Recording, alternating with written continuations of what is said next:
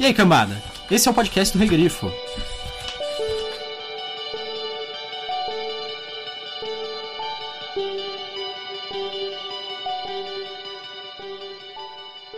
Do chão nós nos erguemos, nas nossas naves vivemos, nas estrelas sonhamos.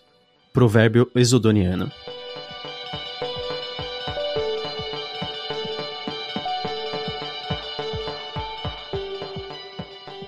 Eu sou o Gustavo Domingues, também conhecido como Rei Grifo. Eu sou a Thaís Prioli. Eu sou a Jana Bianchi.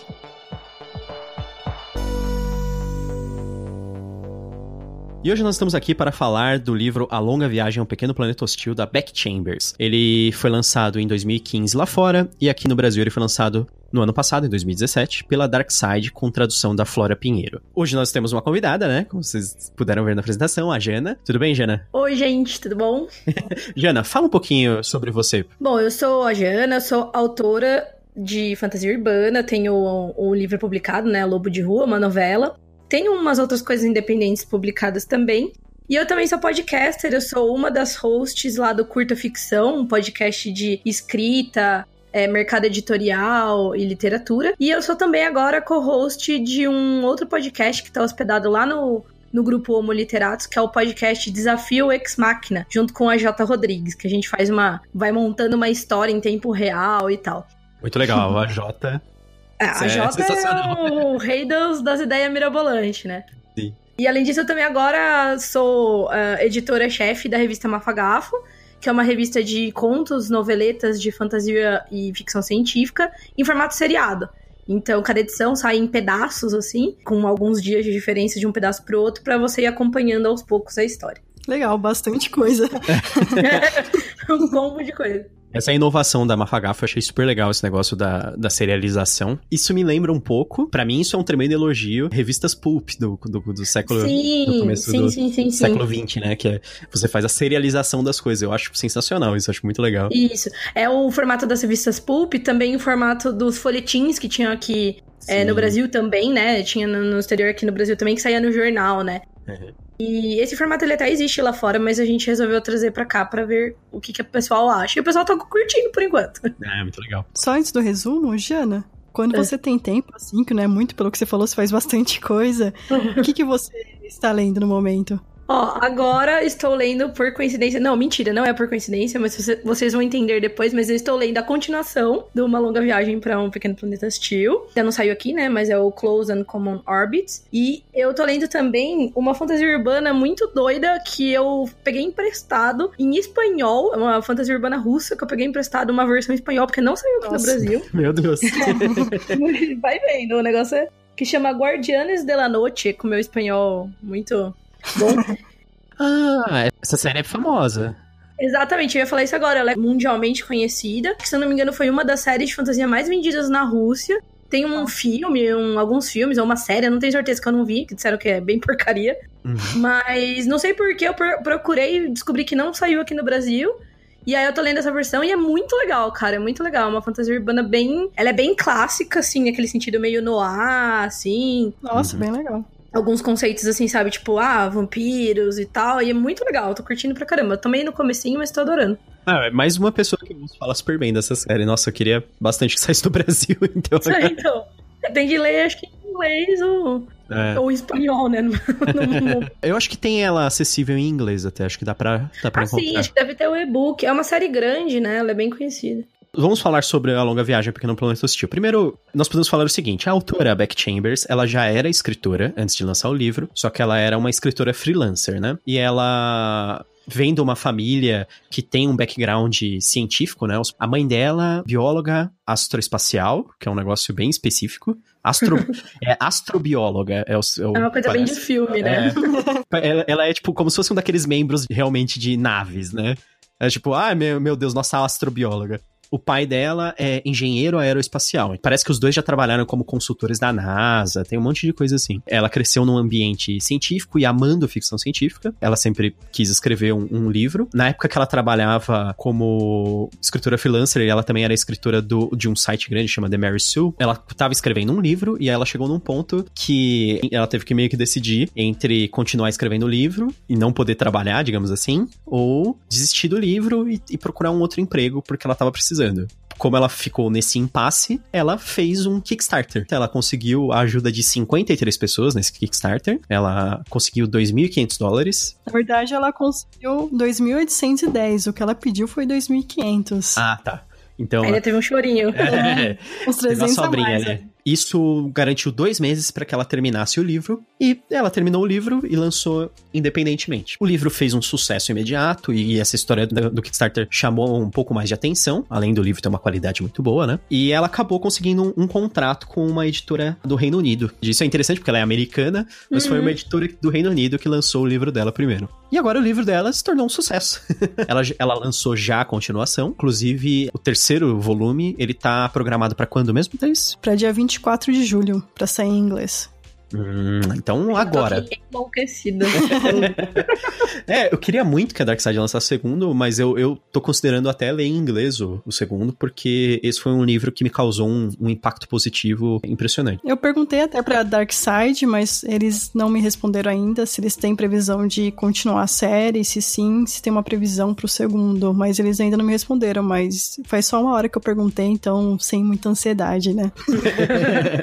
Eu vou fazer um resuminho do livro sem spoilers. A Longa Viagem a um Pequeno Planeta Hostil é um livro que o título narra muito bem sobre o que, que é o livro. Ele não é nem um pouco enganador, é exatamente que é, é essa história, A Longa Viagem a um Pequeno Planeta Hostil. Nós seguimos principalmente um- uma personagem, apesar de também haver uma variação de ponto de vista, que é a Rosemary. Ela é uma tripulante nova numa nave que perfura buracos de minhoca, buracos negros. Ela, ela faz passagens hiperespaciais. Através dos olhos dela, como uma personagem entrando num ambiente novo, nós conhecemos tanto as pessoas que trabalham nessa nave, to- toda a tripulação, como também todos os locais pelos quais eles vão passar. Essa nave recebeu a missão de perfurar um buraco de minhoca, um- numa nova estrada hiperespacial, em um local que anteriormente não havia esse tipo de, de passagem e que até recentemente era um, um local de guerra civil. É perto de um planeta chamado Toremika. E este planeta é o, o planeta hostil. Pra onde eles estão o pequeno planeta o pequeno hostil. planeta hostil, exatamente. Na, na verdade, o povo de lá é os- são os Toremika, o planeta se chama Edraka. Pra eles viajarem até esse local, eles não podem viajar fazendo saltos hiperespaciais, eles têm que viajar na raça mesmo, né? Eles têm que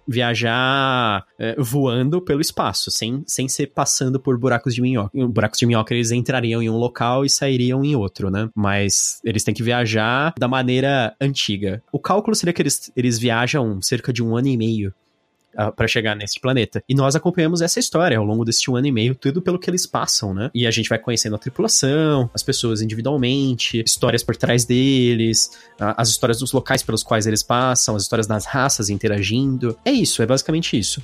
Jana, o que, que você achou do livro? Sem spoilers.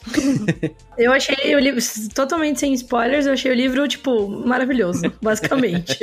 Não, eu achei o livro muito legal, porque, assim, pra mim é um universo que existe, cara. Eu achei impressionante como ela criou sociedades e relações entre partes dessa sociedade e uma ciência, tudo que, tipo, é muito, muito verossímil. E aí, além disso, o que eu achei muito legal é que, como você já disse, que eu acho que é uma das coisas mais incríveis desse livro, o título é basicamente a premissa dele. E por, uma- e por ter essa premissa tão simples, a gente consegue é, acompanhar o foco da Beck Chambers nas relações, que não dá nem pra falar que são relações humanas, mas que na verdade são, né? É, é uma extrapolação das relações humanas que a gente vê o tempo todo entre espécies e entre partes de espécies também, porque as espécies, por exemplo, a espécie humana já não é mais unificada, né? Tem algumas diferenças e tal. Então, assim, eu, nossa, eu achei incrível. Eu, não, eu fiquei abobada, assim, quando eu terminei de ler. Eu tava. E isso porque eu tava com um hype muito alto, porque eu vi muita gente falando bem. Então eu fui, ok, vamos com calma, porque, né, de repente não é tudo isso. E eu achei que era mais do que as pessoas estavam falando, entendeu? Nossa, legal. Thaís, Eu acho que é bem isso, né? Que a Gina falou, você não pode ir achando que o livro vai ser a melhor coisa que você vai ler no mundo. É muito bom, é, mas eu, eu tenho muito medo quando as pessoas vão com uma expectativa muito alta pra ler um livro. Né? O que eu gostei muito do livro são as personagens. É, Eu gosto muito de livros com personagens. Até no ano passado eu falei os dois melhores livros que eu li. Teve um de fantasia e um de ficção científica. Esse foi o melhor de ficção científica que eu li ano passado. São personagens que eles não são ma- maniqueístas, né? Que eu falo que sofre a síndrome do Bernard Cornwell ou da Ayn Rand, que são totalmente maniqueístas. é realmente a jornada deles. O título é um spoiler. Se você for e o que eu gostei é que é, é complicado você fazer um livro de ficção científica sem muito infodump. E esse livro ele não tem porque você tá começando a ver tudo pela visão da Rosemary. Ele, ela consegue fazer isso muito bem. E é uma leitura hiper fácil, né? Então eu gostei muito do livro. É uma, é uma progressão bem orgânica, é. né? Você quer dizer, durante o e livro. E eu chorei também durante o livro, eu confesso. Sim.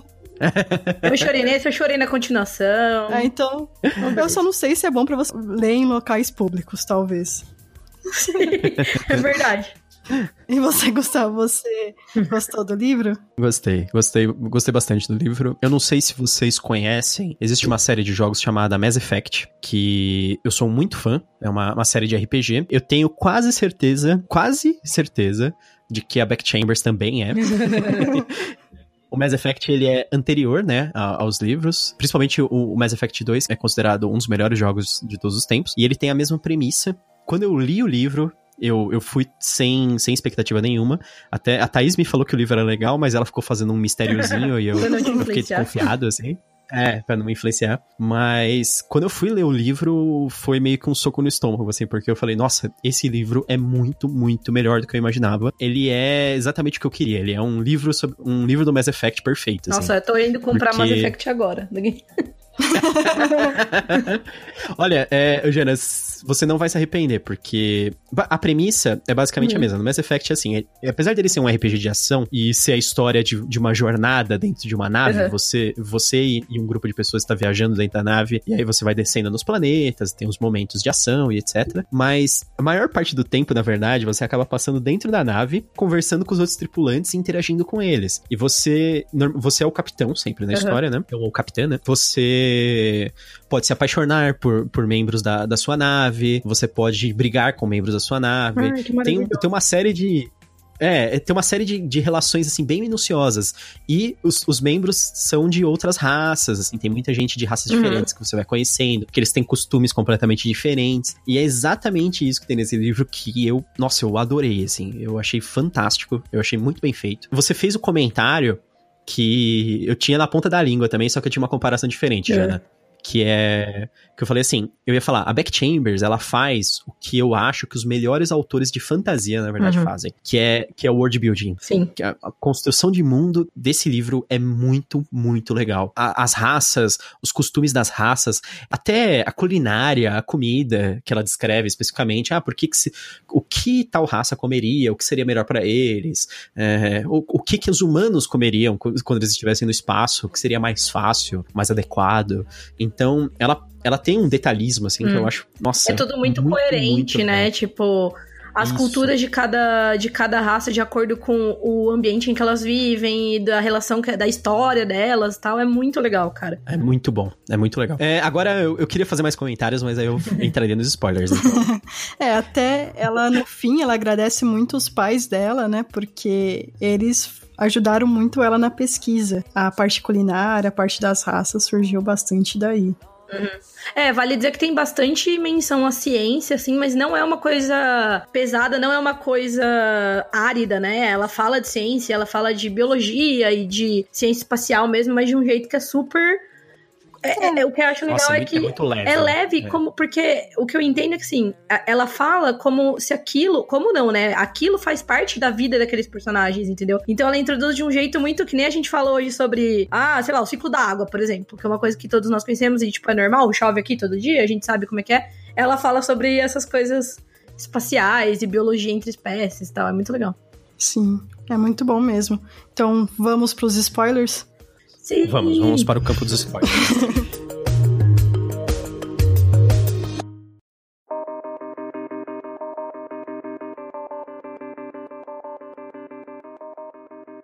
Vocês humanos ficam cegos com essa crença de que todos pensam de um jeito único.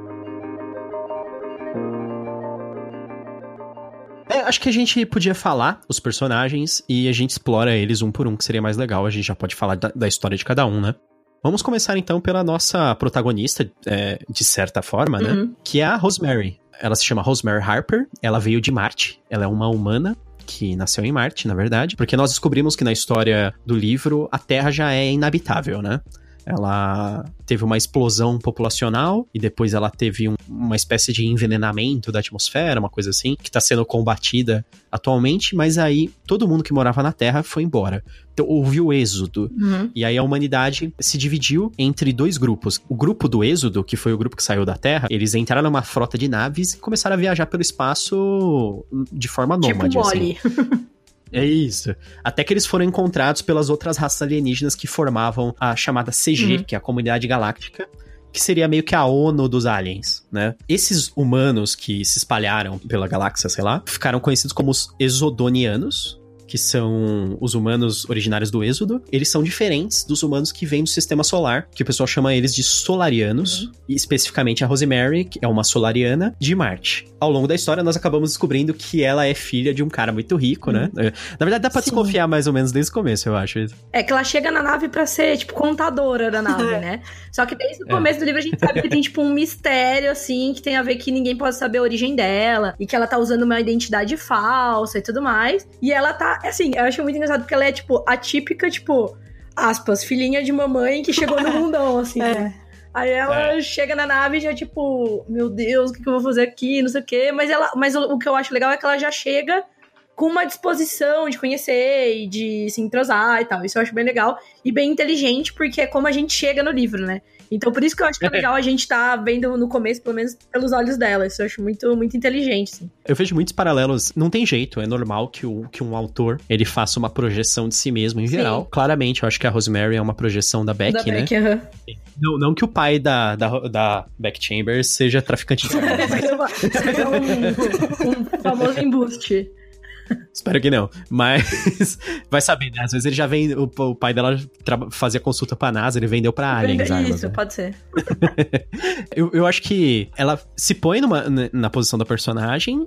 Ao mesmo tempo que a personagem tá conhecendo as coisas. Então ela é uma personagem, a princípio, meio que. Eu não quero dizer vazia, porque ela tem personalidade. Uhum. Mas ela, Ela é assim, neutra, ela é né? totalmente. Isso. Ela é neutra, inexperiente, né? Mas ao mesmo tempo ela não é uma Mary Sue. Sim. Não, ela, ela, ela é ela não é boa em tudo. É, ela não. Isso. Porque o problema é quando o autor se coloca no lugar de um personagem que ele vira uma Mary Sue, Aham. né? Que é um, aquele personagem totalmente sem defeitos. É, É. Não, não. É, de forma alguma. Ele é- ela é um personagem muito bem realizado, muito bem pensado. Ela entra para a tripulação da nave que é conhecida como a Andarilha. Inclusive, né? Acho que você leu em inglês, né, Giana? Sim, No- é é, Wayfarer? o- é. Wayfarer. Isso, Wayfarers. Acho que é isso mesmo. Ah, Até o nome é, da tanto série. que é o nome da série. Eu não sei se eles traduziram já o nome da série aqui no Brasil. No, no, no livro, acho que não vem. Ah, é. Não sei se Hum. seria, tipo, Andarilhas, Andarilhos, talvez. Porque é tipo. É, a série é The Wayfarers. É, tá. entendeu? Tipo, Pode ser os Andarilhos. É. Fa- Faria sentido. É porque eu acho que a tradução da nave ficou no feminino aqui no Brasil, porque é a nave, né? nave, Seria né? a Uhum. andarilha, né? Uhum. É. Ela entra para a tripulação da andarilha, ela conhece os, todos os, os outros tripulantes, que basicamente são metade humanos, metade aliens, né? uhum. Tem o capitão, o Ashby Santoso, tem o, o algaísta, que eu acho muito, muito interessante essa Sim. posição, que é o Corbin, que também é humano. Tem a, a Kizzy, que é a mecânica, Também, também é humana. E tem o Jenks, que é o que mexe com TI, que também é humano. E, por outro lado, os aliens, que faz- são, são da tripulação da nave. Tem a Sissix, que é uma pilota. Ela é uma Andriscana, que é uma, uma espécie meio reptiliana, digamos assim. É, é o alien reptiliano É, né? com, com algum. É, with mas tem lasers. penas. É. Lasers. É, é, esse negócio dela tem penas, eu fiquei pensando que ela fez um. Eu, eu não conseguia deixar de pensar na Sissix como se fosse um Velociraptor com Com penas. Sabe, penas. aqueles-. É, foi o que eu pensei também. sabe aquele Velociraptor recente que tem na. Que hoje em dia o pessoal descobriu que o Velociraptor Fala- tem- aham. tinha penas, né? Na verdade, Velociraptor eu tô falando entre aspas, né? Seria o. Acho que o termo o correto seria o Deinonychus lá. O Velociraptor é aquele pequenininho. Mas o, o Deinonychus, ele é tipo um bicho meio réptil, cheio de pena. E aí eu ficava pensando na Sissix desse é, jeito. com certeza. É, com garras, assim. É muito. Na minha cabeça era isso também. É, então. Aí eu. é, tem ela, tem o Dr. Chef, que é um dos meus personagens prediletos, que é o, ele é maravilhoso. um Grum. Ele se apresenta dessa forma. Ah, eu sou um Grum e atualmente eu sou macho. Isso. É muito maravilhoso. E o deles é que é difícil até de lembrar, mas o deles é com é ao longo da vida, né? Eles mudam, tipo, não várias vezes. Eles começam como fêmeas, terminam como macho, né? Tipo isso.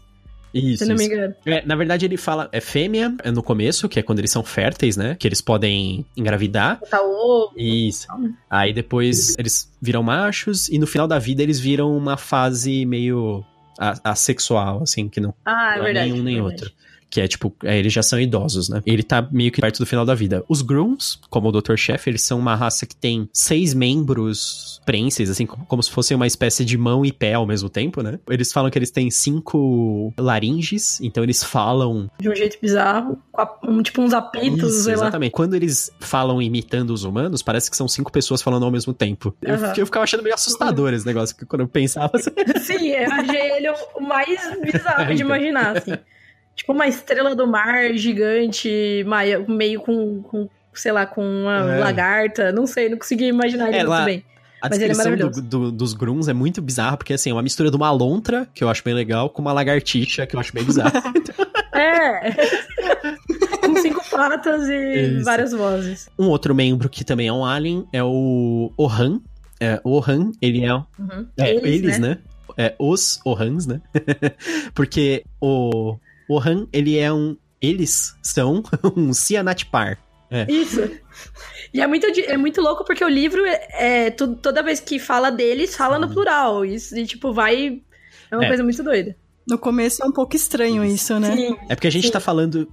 Ohan é um indivíduo que possui um vírus, que é um vírus senciente, digamos, um vírus inteligente. Esses são tipo uma simbiose, Isso. assim. Então eles são um simbionte. Então é um simbionte mais o hospedeiro. Então por isso, por isso que a gente fala eles, né? Que é um, um cianatipar, é um simbionte mais hospedeiro, né? Por isso que chama par, né? Que é um, o par Uhum. deles. Isso. Ele é um navegador. Eles são um navegador. São, é, é muito doido. Eles conseguem ver através da, das camadas de espaço, né? Quando eles entram no buraco de minhoca, ele consegue se orientar dentro dos buracos de minhoca. Então, tipo, É um negócio meio Duna, Isso. né? Tipo, achei isso muito legal. Eles dão a entender que, graças a, a essa raça dos Cianatspars, que eles conseguem fazer o- as perfurações de buraco de minhoca e se guiar pro local que eles têm que ir. Porque é meio estranho, né, a perfuração de buraco de minhoca, que ele fura um buraco de minhoca em um local, e aí ele tem que sair num buraco de minhoca no local certo. Então, tipo, como você se orientaria dentro daquele espaço que não tem nada, né? Do multiverso. Isso. né? Ah, e pra mim, para mim, eles, essa raça é a mais incrível, cara. Tipo, a construção da raça e da cultura deles. E, tipo, da religião deles, porque é uma religião, né? Um negócio muito. É uma mistura muito fora da casinha e muito maravilhoso. Não, é, é muito legal. Ele ser infectado com o vírus, ele ganha uma benção, que seria a visão, que é essa visão de, Uhum. de conseguir ver no meio entre o espaço, né? Ao mesmo tempo, também é uma maldição, porque o vírus é- faz mal pra eles. Então, eles. ele- Uhum. quando eles chegam numa determinada idade, eles começam a morrer, naturalmente, por causa do vírus, que é o que eles chamam de amíngua na, na versão. É, eles, isso que eu ia falar, eles vão, né, tipo, decaindo. Só que é interessante porque eles são a única raça conhecida do universo que é contaminada por Sim. esse vírus. Sim. Então eles encaram isso como se fosse, tipo, um- uma coisa divina, assim. Então, tipo assim, se existe isso, é, quem somos nós pra negar, sabe? Tipo, é um negócio meio. É muito, muito legal que tem a ver com a religião. E tem um, um lance também de. é, do vírus, apesar de ser uma simbiose, o vírus, pelo que você entende ao longo do livro, exerce uma certa influência sobre o hospedeiro. Sim. Então, ao mesmo tempo, é uma coisa voluntária, mas não necessariamente a gente sabe. Sim, não necessariamente totalmente voluntária, né? Tipo, é uma coisa que é meio dúbia. Sim. E, e tanto Uhum. que, na verdade, mais pro fim do livro, a gente acaba descobrindo que o- os cianats, quando ele- eles conseguem se curar do vírus, eles conseguem Aham. usar um, um remédio que Tipo uma droga uma droga mesmo, que né? mata o vírus. Depois do vírus estar morto, eles continuam com a visão. Então, o vírus ele só ativa a visão, não é que o vírus que garante o tempo inteiro. Uhum. Então, eles existe essa possibilidade deles conseguirem se curar do vírus e continuar com o poder de ver. Uhum. Eles encaram como uma heresia isso, Isso, né? Tipo, uma, é, até lembro dele falar que é. Como, qual é a palavra? Esqueci agora, mas é tipo, é injusto com o vírus, assim, Isso. tipo, É, tem uma é ingrato, é ingratidão, sabe? Tipo, É, é esse tipo de coisa. Porque o, o- é exatamente isso que, que você falou, Jana. O, o Han, ele fala, no- perto do final, ele fala assim: é, os hereges, eles aceitam a bênção e depois eles matam, Matam, o vírus, né? é. Então, é muito louco. é meio que essa. É uma ingratidão. É exatamente o que você falou. Uhum. Tem uma personagem que não é nem humano e nem alien, né? Que é a Lovely. Uhum. É, a Lovey, ela é uma inteligência artificial, na verdade. Sim, a inteligência artificial que comanda a nave, né? Que tem é, todas as funções de conectar os, os, as pessoas que estão dentro da nave, de ficar. Ela fica monitorando o que tá acontecendo dentro da nave, tanto o que tá acontecendo dentro como nos sistemas da nave e tudo mais. E eu já achei legal que o livro já me capturou quando introduz a Lovelace, porque ela, esse nome dela, não sei se vocês, tipo, sabiam, mas ele é em homenagem Bom, pelo menos eu estou. Eu não sei se a Beck já, já falou isso, mas para mim é uma homenagem clara a Ada Lovelace, que foi a primeira programadora da história, que foi uma mulher. Ah, legal. É, legal. ela chamava É, eu não tinha Lovelace. ligado. Então, é, eu quando eu vi, eu não acredito que ela Ainda, fez isso. ainda bem que não foi a linda Lovelace, que foi a famosa atriz pornô. Não, é Ada. A Ada Lovelace, não. Isso. Não, ainda bem. Não, lógico, né? Não, mas a. Se não me engano, a Linda Lovelace roubou o nome da Ada Lovelace também. E isso é muito estranho Nossa. pra ser. É uma escolha um pouco É, então. curiosa. diria. tipo, ah, Um vou, pouquinho. vou escolher o nome do quê? De programadora. Então. Garota de Uma garota de programa. Programa, Meu Deus. Quem nunca ouviu essas piadas? A Thaís trabalha com TI, né? Então. Beleza, nós passamos pelos, pelos personagens. Vamos ver o que, que eles fazem aqui em ordem. Logo que ela chega, ela já tem contato com o trabalho deles, né? Que é fazer a, a perfuração Uhum. espacial. Aí eles usam. A, a nave deles tem uma broca espacial, que é a que, que fura o, o buraco de minhoca. Depois eles entram naquela dimensão entre dimensões. Todo mundo passa mal pra caramba, né? É verdade. Eles entram numa viagem de ácido muito louca. É tipo isso. Porque é, tem umas distorções, né? Um monte de coisa. Sim, é tipo um lance, tipo um quadro do Dali, assim, mais ou menos. É, e aí, quando eles saem do outro lado, ela vê por que, que o trabalho deles é tão ingrato. Porque essa parte que eles fazem a primeira perfuração é só pra introduzir o que eles fazem, né? E pra gente ter uma ideia, uma noção geral. Mas aí logo em seguida eles recebem o pedido de viajar até um sistema, que é o sistema que uma raça domina. Eles falam que é próximo do centro da galáxia, que, se que é uma raça chamada Toremi. Os Toremis, eles são uma raça militarista e nômade que tá numa guerra eterna entre si. Entre os, os diversos clãs Toremis, eles brigam uns com os outros. Eles são tipo um monte de trolls do espaço, basicamente. trolls no sentido, não no sentido Sim, trolls medievais, assim. tipo, trolls da internet Não, autodestrutivos. exatamente, eles são. Nossa, eles são um porre. Meu Deus. É. É, os Toremis, eles ficam guerreando entre si. Um, um dos clãs dos Toremis, eles são identificados como os Kas, né? Por isso o pessoal chama eles de Toremi K. Eles fizeram uma aliança atualmente com a comunidade galáctica e aceitaram entrar pra comunidade galáctica em troca de da comunidade poder explorar a extração lá de um combustível espacial que eles usam, que eles extraem de é, meio que buracos negros naturais, um negócio assim, né? Que é um negócio bem colonialista ali, né? Que, tipo, e- e- eles deixam os caras explorarem a- a digamos, os recursos naturais do sistema deles, em troca de eles receberem benefícios da, da comunidade galáctica. No caso, a comunidade vai meio que ajudar eles na, na guerra, né, contra os, os, os outros clãs Toremis. Aí eles falam que a- é, essa, essa é uma parte que eu acho muito interessante. Vamos falar da comunidade galáctica. A Uhum. comunidade galáctica ela é formada de todas as raças que aceitaram participar, como se fosse, como a gente falou, como se fosse uma ONU espacial. As principais raças lá que eles falam são os Andriscanos, que é igual a Sissix, são os homens lagartos lá. Uhum. Tem os, os Armagianos, que eles são um- uns bichos meio gelatina, que são os. Que anda num carrinho. Isso, eles têm que andar de. Muito engraçado. Eu ficava imaginando, sabe aqueles carrinhos de criança americana? Que- Carrinho de mão, assim. É, então, você vai puxando, assim, eu ficava imaginando eles andando naquilo. Ou, ou tipo um skate, sabe? Tipo, Uhum. Alguma coisa bem bizarra, mas. é, uma gelatina em cima do skate, assim, vindo devagarzinho. É que o ruim de pensar no skate é sempre pensar em alguém com boné. Daí eu fico pensando numa gelatina com boné. Por que não? Qual o problema? os armagianos, eles são os caras que dominam o comércio, etc. Os andescanos, que são os lagartos, eles são ótimos diplomatas, né? Que eles, eles são muito empáticos, né? Eles... Muito sociáveis, assim. Isso, São exatamente. tipo os latinos do espaço. Os latinos se fazem. então, eles são cheios de abraço, né? Eles gostam de pegar nas pessoas. É, esse, negócio. E tem os a Aeluonianos, É, nossa, esse em português ficou tenso. e o, que são são a raça mais militarista, digamos assim. Os aeluanianos, eles são conhecidos por serem muito bonitos. É, eles, são, são tipo... os crush da galera, tudo. Isso, eles são altos, tipo... Até o Ashby, né, a namorada é... dele é, um, é sim, é dessa sim. raça, a Pei. Essas raças, elas formam o centro, digamos assim, do, da comunidade galáctica. Aí a gente pensa, ah, e os humanos? Não, os humanos, cara, eles são tipo mendigo da, da comunidade uhum. galáctica. Não, e inclusive no segundo livro, isso é muito legal. No segundo livro, assim, também, sem spoiler total, tem uma hora que uns personagens humanos precisam fazer uma coisa, e aí eles estão com um, Aelu, um Aeluano lá junto com eles, e aí ele fala, não, mas por que, que eu tenho que fazer isso? Aí eles, cara, porque olha pra gente, a hora que a gente entrar aqui, os caras vão entrar, olhar pra nossa cara e, tipo, vão ignorar a gente, porque a gente é só humano. E aí, tipo, já é um puta, uma, uma, assim, uma associação muito forte com, tipo, racismo mesmo, assim, né? Só sim, que os humanos, sim, de um isso, jeito muito legal, eles, eles entram na, na história como o lado oprimido. Então, assim, é pra gente meio, meio que se sentir incomodado mesmo, sabe? É, meio que pra você sentir empatia, né, com quem uhum, sofre exatamente. o preconceito. Eu achei muito interessante. Isso eu achei isso. legal a, a Beck Chambers ter feito, por, por causa. Aquela comparação que eu fiz anteriormente com o Mass Effect. Tem uma coisa que eu achei estranha no Mass Effect, que é assim: no Mass Effect existe uma comunidade galáctica, é igualzinha, existem as raças super poderosas, existe uma raça que é Bélica, bem diplomática, né?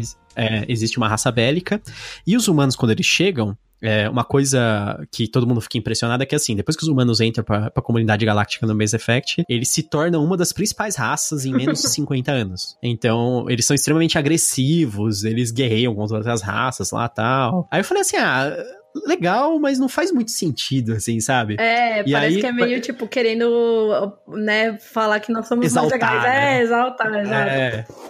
Aí, quando, quando eu vi a Beth Chambers falando, não, os humanos chegaram num monte de nave perdida no espaço, tipo, era a, a frota de, de, do êxodo humano, que era um monte de gente morrendo de fome. Quando Coitadinho a, a... atrasado. Que tá o que estava acontecendo caras... no espaço, já tinha uma ONU, e a gente é. vivendo na planetinha. Aí, tipo, Aí eu olhei e falei, puta, isso faz sentido. Sim.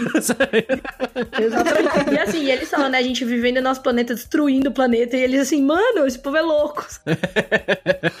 é, se bem que a gente, a gente conhece várias outras raças que são bem loucas também, né? Ao longo da, da história, né? Ah, é, não é? Os, os Andriscanos e os Aeluanianos aí são mais ou menos ainda.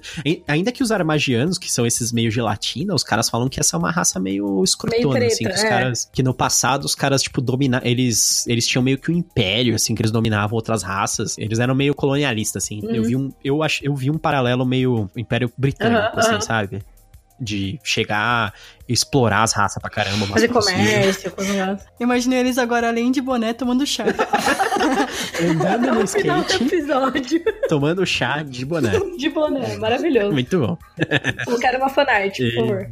Beleza, a gente falou das raças, das relações, etc. Mas a história ela se centra mais na relação das pessoas, né? Uhum. Aí eu acho que uma das principais relações que a gente pode falar da nave é a relação do Jenks com a Love. Uhum. Sim. É ah, detalhe, acho que vale dizer, tocando no ponto do Jenks, vale falar um pouco também da, eu acho assim que é da divisão de humanos que são os gaístas. sim, sim. É, tipo, é maravilhoso eu, isso. Eu fiz a anotação aqui, tem os gaístas e os sobrevivencialistas, que são, são os gaístas elevado à enésima potência. É, né? é tipo vegetariano e vegano. Isso, assim. isso mesmo. É. Os gaístas, eles acham que, tipo, que a Terra é o lugar, que a humanidade pertence à Terra e não tem nada que ficar viajando e temos que, que limpar a Terra e voltar pra Terra e não sei o quê. Só que eles são meio que, tipo, uma seita, assim, né? É uma galera meio meio terraplanista, assim. eles são meio xenofóbicos também, né? Eles meio que não gostam dos aliens. Sim, um negócio... sim, sim. É, eles acham que, tipo, só a Terra é a, o lugar, melhor lugar e, nós temos que... Não tem que se misturar com essa gentalha, é, tipo e os... Como que é o nome? Sobrevivencialistas? É, sobrevivencialistas, eles são doidaços. Tipo, os caras... É, tipo, é, gente querem... louca. Não tem nada que ter medicina, não tem nada que ter nada. Tem que ficar vivendo como se fosse o homem da caverna, isso tipo isso. Eles, eles, não, eles renegam toda a tecnologia. Eu não lembro se é só tecnologia Alien ou se é toda a tecnologia, mas. Não, eu acho que é toda a tecnologia, porque eu lembro que tem um lance que a mãe do James não fez pré-natal, lembra? Não tem um negócio assim? Verdade. Isso, verdade. Porque o Jenks, ele é um Isso. personagem que é um anão, né? Ele nasceu com um nanismo. E nessa sociedade isso é raríssimo, porque as pessoas fazem, tipo, um tratamento antes de ter o filho, tem, tipo, um, todas as espécies, enfim, tem um tratamento ali de, sei lá, escolha de embriões e qualquer coisa do gênero, não sei exatamente, não, não, não entra muito no mérito, mas assim, é, deficiências congênitas elas quase não existem mais. E o James, ele, ele era teoricamente para ter morrido, porque nessa sociedade em que a mãe dele morava, além né, desses sobrevivencialistas, além deles não fazerem pré-natal e nada, é, pessoas com deficiência Sim, morriam, né? Tipo, num lance de algumas tribos que tem por aí. É, tipo, não vai sobreviver, então, então vamos matar. E aí, só que daí a mãe dele volta atrás Isso. e foge com ele. Isso né? mesmo. Eu acho um negócio muito engraçado que acontece. O Jenks, ele poderia ter feito uma cirurgia, por exemplo, para um tratamento um para ter os membros do, do, tamanho padrão, assim, das pessoas. Só que ele escolhe não, porque ele, tudo bem, pra ele tudo bem ser daquele uhum. jeito. E o engraçado é que quando a Rosemary vê ele a primeira vez, ela acha que é o contrário. Que ele Isso, fez aquilo de propósito, né? Como que é a introdução que eles, eles usaram? Eles em inglês ela fala é, tweaks. É. Tipo, a pessoa faz tweaks, não, né? Putz, faz... agora eu não lembro, mas é... É tipo é, alteração é, corporal. São os né? alteradores, um negócio assim, que é, tipo, são os caras que são maníacos por alteração ah, corporal. Sim, sim. Porque depois eles conhecem um, um, pessoal bem, bem punk nesse estilo, né? É, que, tipo, usam uns implantes e tal, né? Mas o que eu acho legal nesse esse negócio do James é que ele fala, tem uma frase que ele falou que eu até acho que grifei, mas eu, eu nem mencionei ela porque acho ela muito específica, você tem que saber o personagem, mas ele fala tudo, ele é todo tatuado, né? Então ele, é, ele tem um monte de tatuagem no braço e tal. E aí ele fala: todas as modificações no meu corpo eu fiz porque eu gosto, porque eu hum. queria fazer. E aí isso eu achei muito legal, assim, eu fiz as modificações para ser quem eu quero ser e não para ser quem as pessoas Sim. querem que eu seja. Isso eu achei, tipo, Sim. genial. É assim, muito legal. Maravilhoso. E o, o Jenks, ele é o, o técnico de TI, digamos assim, né? Da nave. Ele é o cara que mexe com ele, ele, é o cara que mexe com, sei lá. Ele também faz reparos, se não me engano, ele consegue. Aham, uhum, mecânico. É, é, apesar dela ser meio que a engenheira principal, mas ele mexe com a parte virtual da nave, digamos assim, programação. De programação, é. é. Ele que lida com a inteligência artificial da nave, que é a Lovey. Uhum. Ele se apaixonou pela Lovey, pela inteligência artificial. E não só isso a inteligência artificial. Uhum. Ela, ela é, se apaixona volta. A, a, nave, ela trata ele de um jeito diferente, assim, o tempo inteiro. É muito engraçado isso, eu acho. O palavreado que ela usa com ele é completamente diferente do palavreado sim. que ela usa com as outras pessoas. Eles sim, sim. conversando, Não, assim, de madrugada. Tem, tem, chega uns momentos, assim, que é tipo, ele entra pelado no núcleo dela. Umas coisas assim. é verdade. Ele vai deitar de conchinha com ela. É. É bonitinho. Uma coisa que eu acho interessante desse livro, logo que eu terminei de ler o livro, eu li uma resenha de alguém que o cara falou: Meu, eu acho muito legal esse livro, porque assim, ele leva em conta o sexo na vida das pessoas. Porque. Sim. Todo mundo do. Todos os personagens, quase, a gente sabe ou com quem eles querem fazer sexo, ou com quem eles fazem, ou o que eles pensam de outras pessoas Uhum. Que, que, eles ficam com medo do que outras pessoas pensam sobre ele e a relação sexual dele com outra, com alguém, assim. Então, uhum. tipo, ao mesmo tempo que tem, por exemplo, a relação do Jenks com uma inteligência artificial, sendo que ele quer que isso evolua para uma, uma relação física, né? Tanto uhum. que tem a história do Kit, uhum. que ele, ele encomenda um, um corpo físico para a inteligência artificial assumir, né? Uhum. E também tem, outro, tem outras pessoas, tem o Ashby e, e a. Que... Tem a Rosemary e a C6. C6, exatamente. Então todos eles. E tem têm... os Andris que tudo se pegando loucamente, né? é maravilhoso. Quem não é explorado é a Kizzy, o Corbin, talvez. E o Ohan, é. né? Todos eles têm. Não, não são o tipo de pessoa que focam tanto é, nisso, é, né? Mas é. todos eles têm ainda seus segredos e suas histórias próprias, né? Sim. E, meu, uma coisa, você falou do Corbin, agora eu lembrei que eu achei impressionante isso também na, no livro em si. É que hum. o Corbin começa, você começa com uma antipatia com o Corbin, porque ele Sim. é um saco. Ele é muito chato, ele trata mal o Rosemary e tal.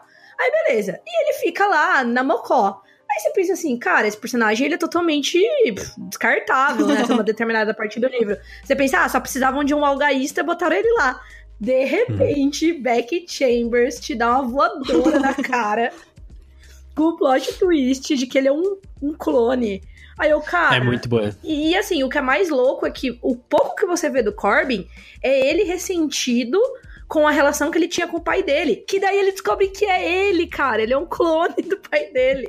Eu fiquei tipo, mano, eu, sério, eu joguei o Kindle na cama e falei, ah, essa mulher tá. É meio.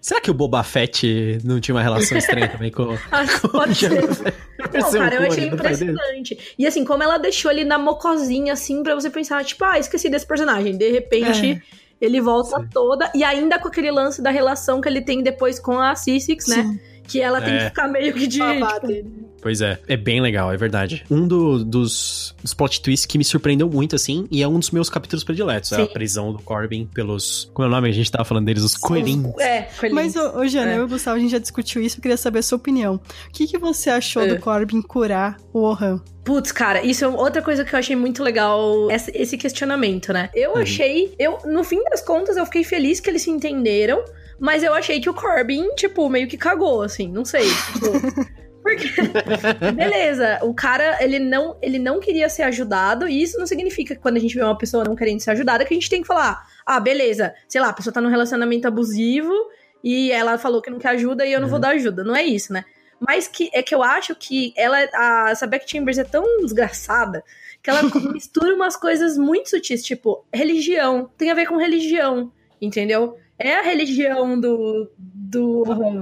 Você, você falou exatamente, eu acho que é a- o Uhum. dilema correto, Jana. Você, você, definiu bem, porque é um, é um dilema Sim. religioso. O paralelo que eu consegui ver é o, aquele paralelo da, da moral Sim. médica, Aham. de, por exemplo, uma, uma religião que não aceita receber transfusão de sangue, sabe? Tipo, mas quando, quando tá lá no hospital e tal, a pessoa recebe. O médico, ele, ele não deixa de salvar a pessoa por causa Aham. disso, sabe?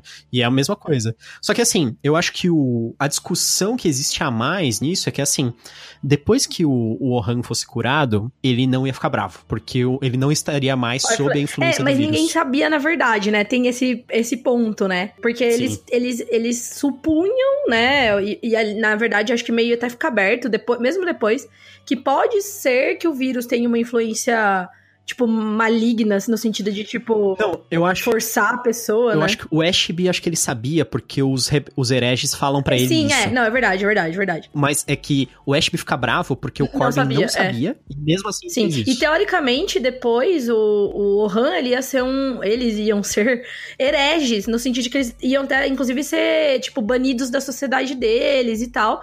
E que, Hum. tipo, meu, imagina isso pra uma pessoa que é religiosa. Tipo, imagina, no, no paralelo que você fez, imagina que a pessoa tá doente, ela tá lá inconsciente, ela não sabe o que tá acontecendo. Aí ela recebe uma, uma doação de sangue não solicitada e, né, que a religião dele não aceita. E depois o cara é um pária, Expulso. entendeu? É. É, mas eu achei muito legal. É, inclusive, na, na vida real, né? Muitas religiões elas lidam dessa forma, com a ameaça de você não convi- poder conviver mais Uhum. com as pessoas, por exemplo, da sua família que fazem parte da religião. É, inclusive, lance de, ou da tipo, pro- você vai no nosso paralelo das nossas religiões cristãs, que são as mais famosas, tipo, você ir pro inferno, entendeu? Se a pessoa é religiosa, Sim. isso é muito importante pra ela, entendeu? Sim. Imagina você ah, conviver o resto da sua vida com a ideia de que você, tipo, não merece salvação, sei lá eu, entendeu? Sim. Muito... Por causa é, disso, porque né? alguém fez uma coisa que você não queria, sabe? Uma coisa muito louca, assim. Então a gente pode falar que existe uma relação amorosa entre o Ohan e o vírus dele? Sim, cara, é praticamente isso. É tipo um relacionamento abusivo viral. É, então. Eu acho que uma personagem que é muito bem explorada, né? O livro inteiro é a Sissix. Uhum, é que é a, é a piloto. Ela é uma Andescana, que eles são aquela, como a gente falou, a raça reptiliana, que é super sociável, empática, etc. E ela acaba tendo uma relação, logo de cara, ela tem uma relação ótima com a Rosemary. E aí isso acaba evoluindo pra uma relação amorosa. Isso, é. Isso. Amorosa, sexual, assim, É. afetiva. Isso. Eu acho engraçado que a, a Beck Chambers, ela cria, ela cria aquela história dos andrescanos. Lembra aquela parte que ela divide como, como eles têm famílias Sim. diferentes? Sim. Que eles têm a família do, dos ovos e a família das penas, né? É. E a, a família dos ovos é meio que sua família biológica, que é onde você nasceu, sabe? Quem te criou quando você era criança e tal. E a família das penas é como se fossem os seus amigos, as pessoas que você escolheu para viver junto. Uhum. Tanto que uma, uma das partes meio que emocionantes, digamos assim, do livro, é quando a Rosemary, ela descobre no registro das famílias que a, a família de penas dela é a nave, Uhum. é, a, é a andarilha. Então, tipo, os tripulantes da nave são a família de Nossa, penas ó, dela. arrepiei. e isso eu acho que é muito importante, isso para Beck Chambers, é uma coisa muito pessoal, porque até no começo do livro, ela dedica para a minha família do ninho e das penas. Quer dizer, é, a, a Beck Chambers tá falando que é tipo pra família do Ninho, que são os pais dela, uhum. que tiveram muita influência sobre ela, etc. E a família das penas dela, que são tipo os amigos dela, a, a companheira dela, né? Que a, a Beck Chambers, ela, ela vive com uma mulher em, na Islândia, Nossa, se não me engano, ela, ela mora. na Islândia? Ela Legal. tem uma companhia. Mora, Reykjavik. e é engraçado. É, inclusive, eu não sei se é a esposa da Beck Chambers, eles falam companheira, né? Mas a, a companheira da Beck Chambers, ela tem um nome que parece um personagem de Tolkien. Ah, é? É bem, bem islandês mesmo, né? Tipo, é bem islandês, um bem islandês. O, negócio. o que eu achei muito legal, assim, dos Andrisques é, andriscanos, né, na verdade, que eles têm uma coisa da sociedade no começo, quando você descobre que as pessoas, que eles colocam ovos numa determinada parte da vida, mas eles não vivem com aquelas Sim. crianças que nascem daqueles ovos. Inclusive, a sociedade não considera as crianças é, membros da sociedade, isso eu achei muito uma quebra num paradoxo nosso, humano, muito forte, assim, porque elas falam, cara, eles são. Eles não sabem o que eles estão fazendo, eles podem morrer porque eles são muito sensíveis. Por que, que a gente vai considerar uma criatura que é praticamente uma sub, né, criatura, assim, as crianças, né? Sim. Mas uma coisa é. que eu achei muito legal é que eles não têm esse lance de você ter o apego com as criaturas que nascem de você, mas sim com aquelas que você cria.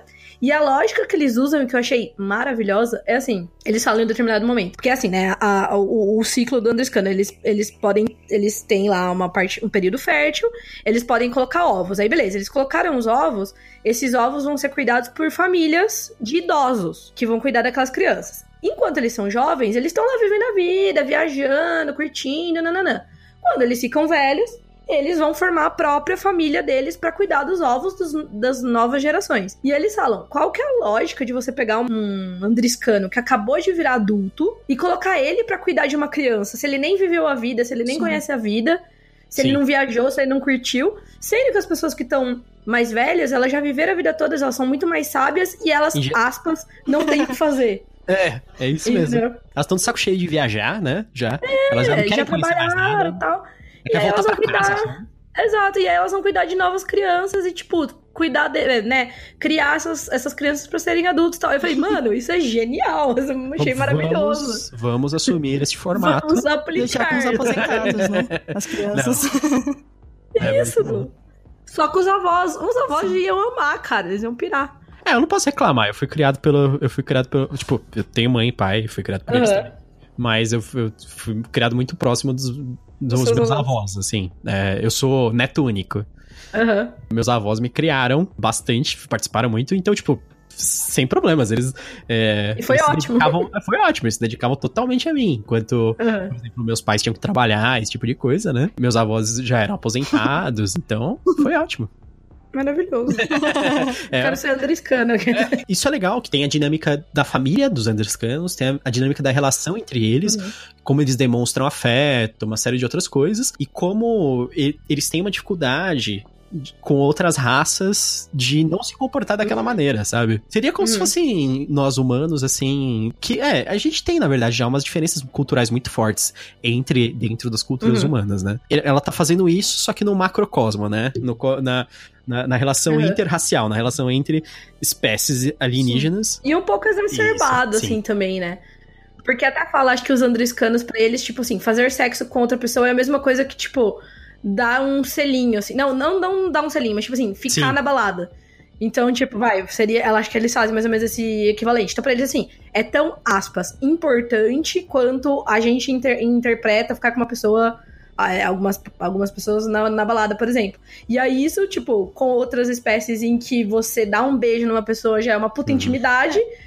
Rola uma tela azul, entendeu? Uma, uma treta. E, ao mesmo, e, e é uma outra coisa problemática é que, assim, às vezes os andrescanos, eles, por exemplo, quando a Cissix começa a ter um relacionamento com a Rosemary, ela fala pra Rosemary assim: Eu não quero que você fique magoada depois. De repente, beleza, você fala que você gosta de mim agora, por exemplo, que você me ama, sabe? Mas. E, e eu gosto. E ela fala: E eu gosto é. de você, eu retribuo. Mas é assim, da mesma maneira, como, como a, a importância que nós damos nesse relacionamento amoroso não é tão grande, tipo, pode ser que daqui a pouco eu não tenha mais esse, esse mesmo sentimento por você. Sim. Eu não quero que você fique magoada. É, e eles são meio polígamos também. Meio não, é. né? Eles são totalmente polígamos. Então, tipo assim, ela fala, eu gosto muito de você, mas eu gosto de Isso. outras pessoas. Você não pode se chatear porque eu quero poder gostar das pessoas, entendeu? Eu acho isso muito legal. Não, é isso mesmo. É, Na verdade, acho que no fim das contas, os Andriscanos acaba, acaba sendo a sociedade que a gente mais conhece nesse primeiro livro, né? Porque É, gente- sim. eles até, inclusive, param no planeta, né? Sim. Natal. É, que é ali que a Rosemary vê como é, né? E ela começa a se aproximar mais da Cissix e começa a ter o relacionamento delas. Porque ela entende também que a Cissix, como ela vem dessa sociedade, pra ela é muito difícil. Ela é muito carente por viver dentro de uma nave em que as pessoas não são assim, né? Então, eu acho que isso é legal, assim. Ela fica. é, depois ela pensa, ela fala, cara, a Cissix deve sofrer muito, porque ela não tem esse tipo de relacionamento com as pessoas que ela tem quando ela tá em casa, né? E aí ela começa a se aproximar mais, é muito legal. Ah, eu tenho. Eu, fi- eu fiz um itinerário da viagem deles. Muito engraçado. Nossa, fez um É, é. estudo. Não, o- na verdade, assim, o primeiro lugar que eles param de fato, primeiro planeta, é Porto Coriol, que é, o, o- um, é um planeta Uhum. mercantil, que eu acho. É uma base mercantil que eu acho mó legal, que é tipo, tem todas as raças, é, um, Uhum. é um mercado ao céu aberto, é gigantesco, um monte de coisa. Depois eles são atacados pelos piratas Acarax. Depois eles param no planeta Uhum. de Grilo, que é aquele planeta onde é uma colônia humana que tem os caras lá que se al- alteram o corpo e tal, e tem. E eles são atacados Ah, é. constantemente por um monte de inseto alienígena bizarro. Nossa, verdade. Eu tinha esquecido, verdade. Aí depois que eles saem de Grilo, eles ajudam a nave da Pei. Quando Isso. a Pei tava passando por eles, e eles têm uma sabotagem, né? Uhum. Depois eles vão para Hashkat, que é o planeta Andriscano, que é onde a Cissix Uhum. veio. Ah, na, na realidade, Hashkat não é um planeta, é uma lua de um planeta. Uhum. Eh, eles vivem lá. Depois eles vão para um planeta chamado Arum, que é o planeta onde eles encontram os Cianates hereges. Que é um planeta que eles nem sabiam que existia, né? Eles Isso. esbarram no planeta, assim, de Isso mesmo. repente. Eles veem, assim, um planeta com tecnologia extrema, não sei o que, eles ficam morrendo de medo até. Eles precisavam fazer uma parada, mas eles veem esse planeta, aí eles falam, eles ficam pensando, que planeta é esse? Por que, que tem um elevador espacial no planeta? É um negócio muito estranho. assim. É, Aí eles falam assim: tem alguma nave? Não, não tem nave nenhuma. Tem alguma indicação de seu destino? Não, não tem nada. Aí quando eles começam a conversar com os caras, são os Cianats hereges, né? Então, Eles são meio que uns, como chama isso? Uns ermitões, assim, que vivem nesse planeta. Isso. Eles foram morar lá, né? E finalmente eles chegam em Edraká, que é o, o planeta dos Toremes. O planeta maldito. O planeta hostil. o planeta hostil. Essa é uma parte que eu acho muito complicada, porque eles chegam no lugar e eu acho que eles são muito. Inocentões, assim. É, eles não, não foram cuidadosos o bastante, porque assim, os caras receberam aviso atrás de aviso sobre aquilo, sobre é um, é um local perigoso, os caras são são volúveis. É, e eles nunca É. tinham feito um acordo, e aí a galera, meu, não dá pra confiar, sabe? Os caras nunca fizeram um acordo. Ah, não, mas agora eles falaram que eles vão fazer. Ah, então beleza. Então, Do, do pessoal da, da nave, eu vou falar, tem, um, tem uma personagem que eu acho que o desenvolvimento. Não é, não é que ela não é desenvolvida, até que é. E eu gosto de alguns momentos dela, mas tem uns momentos que ela me irrita um pouco. Talvez seja intencional a autora usar ela dessa maneira, que é a Kizzy, a Aham. mecânica. aham. Que ela é, ela é aquela personagem, assim, hiperativa, É, super... ela é uma, tipo, adolescente maluca, assim. Ela nem é, nem é adolescente, né? Mas ela é, tipo... Ela quer ir nas- na- nos shows, não sei o quê. É. ela quer curtir e tal. É, é isso mesmo. Quando eles estão lá em Toremi, em Edraká, que é o, o planeta dos Toremes lá, os caras os caras estão numa recepção oficial, que é um negócio tudo. E ela, e ela fica. É, É, e ela fica né? fazendo um monte de coisa, tipo, pra fazer eles passarem de ver- vergonha, meio de propósito, assim, só porque ela quer ser troll, assim, Aham. da galera lá, encher o saco. Ela é inconsequente, esse Isso que é o... mesmo. Sim. Ela faz isso e depois ela, ela, ela faz parte daquela conversa Uhum. Que eles entreouvem, né? que eles, eles começam a falar assim que eles não têm muita certeza sobre aquilo, não sei o que, né? E aí os, os- eles não sabem que os, os Toremes têm super audição, né? E eles assim, eles nunca perdoam nada. É tipo um negócio assim. Então, se você falou uma merda, pronto, fudeu pra sempre. então, tipo, eles entreouvem É, e Na verdade, pronto, por isso que eles estão em guerra civil eterna, né? Porque eles estão-. Faz eles estão sentido. guerreando por coisas muito antigas ainda. Eles são muito cheios de ódio, assim. Quando você. E isso eu achei muito legal, assim, da Back Chambers. Porque tem alguns capítulos que são sobre o ponto de vista de um, um dos. Toremika, né? E aí, quando você tá lendo aquele trecho, dá uma agonia, cara, porque assim, o cara tá cheio de raiva, e ele quer destruir tudo, e eles querem se matar, eles não podem brigar, fazer uma briguinha com o outro, que eles querem se matar e, tipo, dilacerar a pessoa. É isso. É, as, conver- É as conversas deles são sempre sobre morder a garganta, essas coisas, né? Muito estranho. Não, mas é. É, deve ser um ótimo planeta pra morar, É, né, né? lá. É, imagina- Inclusive, eu não consegui imaginar muito bem a- o físico deles também. Eu imagino, tipo, um cavalo com uma cabeça de pessoa, É, tipo, bizarro. assim, isso. sabe? Tipo, é uma coisa meio centaúrica, pelo que eu entendi também. Mas eles têm a pele É. meio quitinosa, como é um negócio brilhante e preto, assim, É. tipo, como se fosse um- uma casca de inseto. Bizarro. Tipo um É. escorpião, É, é. bem assustador. E, e aí eles. E eles são, tipo, muito magros e altos, assim, também, mas de um jeito estranho. Eles até fazem uma comparação, que eles falam que os Ailuonianos lá, eles são meio que elegantes, assim. Eles são, é, tipo, metal, eles têm a pele metálica e eles são meio esguios e tal. Mas o- os Toremes, apesar deles serem meio que magros, é de um jeito feio, assim. É do jeito esquisito, sabe? É, eles são esquisitos. É meio assustador mesmo. É, Eles têm uma aparência condizente com, com o Com o com o que interior. eles fazem, né? Lógico, a gente tem que ter algum momento de emoção da merda, né? No fim. Isso que eu falo, é uma Que bela é- de uma merda. Que é assim, né? Aquele Toreme rebelde que a gente tá acompanhando aos poucos, ele faz um, um ataque terrorista ali, que é o- quando eles estão fazendo a perfuração da passagem hiperespacial de Toreme K até o, o local, universo conhecido, acho que é mais ou menos perto de Porto Coriol lá, que eles falam. Uhum. Quando eles estão fazendo essa passagem, eles são atacados por uma nave Toremi, que é pilotada por aquele personagem lá. E a nave ataca, não só atinge eles, como atinge também o negócio que mantinha a passagem, né? Mantinha a abertura. Tipo a grade em que eles são. Eles entram no hiperespaço e meio que o hiperespaço começa a entrar em colapso atrás deles. Então eles estão voando assim, Uhum. tipo, no hiperespaço, dentro daquela aquele espaço entre os espaços, e tá tudo sendo mastigado atrás deles. Então, tipo, eles estão correndo o máximo possível pra evitar É, e ah, detalhe, vale dizer que nesse meio tempo o Ohans está morrendo. Sim. É. Tipo, como se não bastasse a merda, né, a treta pegando forte lá, o, o, o navegador deles tá morrendo, detalhe. Eles conseguem sair do outro lado, mas eles têm uma, uma baixa, que é a Lovey. Chorei. Na verdade, eu não sei se ela é sobrecarregada ou se eles atingem algum sistema. Ela é corrompida. Eles precisam rebutar ela, né? Então, tipo, meio que ela volta, só que ela perdeu todas. É, ela volta do zero. Porque ela é uma inteligência artificial que funciona com machine learning, né? Ela vai aprendendo Uhum. conforme as pessoas vão comuni- se comunicando com ela. Se ela for rebutada, ela vai voltar no estágio zero, que é sem conhecer ninguém. Tipo, sem memória. Ela, É. Então, por isso. ela é rebutada, mas ela já é uma inteligência artificial avançada no início. Então, logo que ela volta, ela já percebe uhum. como as pessoas são diferentes com ela. Porque ela fala. Sim, e o Jenks não quer chegar perto dela, assim, não quer falar com ela, né? Tipo, É, tá todo mundo bem Não, triste, tanto- né? Ela Dá fala, dó, ela, né? ela fala assim, claramente, ela fala pra ele, né? Eu posso até voltar a ser a Love. Porque ela fala assim, ela se apresenta como Lovelace depois, né? Que é o nome completo, digamos assim. é o nome do modelo, né? Do... E aí ela fala assim: Eu posso até voltar a ser a Lovey, mas isso vai levar tempo. Eu preciso, vou precisar te conhecer de novo, não sei o quê. Eu não sou a Lovey agora, nesse momento. Não é isso que ele quer, porque ele também tá magoado por causa de tudo que aconteceu. Imagina, tipo, sei lá, ter que reviver tudo, né? Desde o começo, Uhum. digamos, do zero. Tipo, a pessoa esquecer tudo sobre você. Uhum. Ele considera que a Love, a que ele amava que ele conhecia, morreu mesmo. Uhum.